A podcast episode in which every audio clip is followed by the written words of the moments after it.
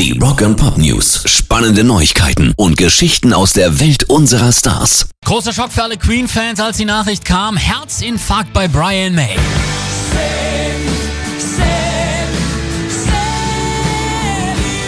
Jetzt äußert sich der Bandleader in einer Videobotschaft und sagt, alles gar nicht so wild. Ich habe mir bei der Arbeit im Garten den großen Gesäßmuskel in Stücke gerissen.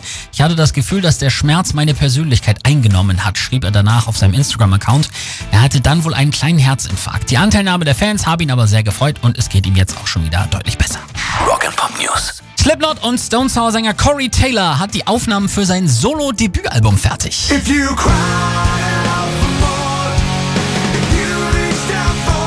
Ich habe in Corona-Zeiten heimlich mein erstes Soloalbum aufgenommen, sagt er jetzt in einem Interview mit Lizzie Hale von Hailstorm auf YouTube. Dafür habe er mit jener Band zusammengearbeitet, mit der er auch schon seit Jahren Solo-Konzerte spielt. Darunter Stone Sour-Gitarrist Christian Matucci und Schlagzeuger Dustin Schönhofer von Walls of Jericho. Die 25 aufgenommenen Songs würden vor allem aus Material bestehen, das Corey Taylor über die Jahre angesammelt und bei keiner seiner Bands habe unterbringen können. Wann die Scheibe rauskommt, steht noch nicht fest, aber spannend wird sie auf jeden Fall. Pairs Rock and Pop News.